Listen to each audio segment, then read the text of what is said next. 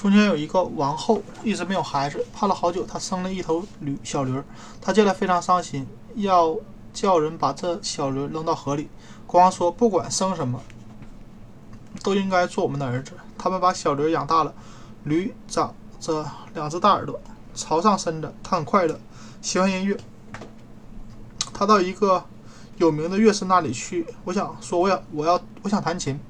请你来教我吧，乐师说：“你的手指太长了，恐怕弹不了琴。”驴有决心学好，最后学的和乐师一样好了。有一次，他来到一个水井旁，在水里面照见了自己的样子，很不好看。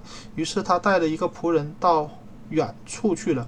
他们来到一个老国王的国家，国王有一个独生女儿，非常漂亮。驴坐在门外弹琴。守门人跑去告诉国王说：“一头驴坐在门外弹琴，和一个乐师一样。”国王请这位乐师进来，驴一同一进去，所有人都笑了。国王让驴坐在自己的身边弹琴，驴弹得非常好。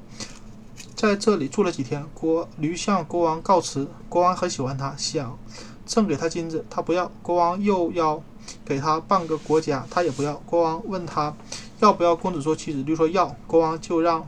公主和驴举行了婚礼。晚上，他把驴皮脱下，变成了一个漂亮的少年。到了早晨，又穿上了驴皮。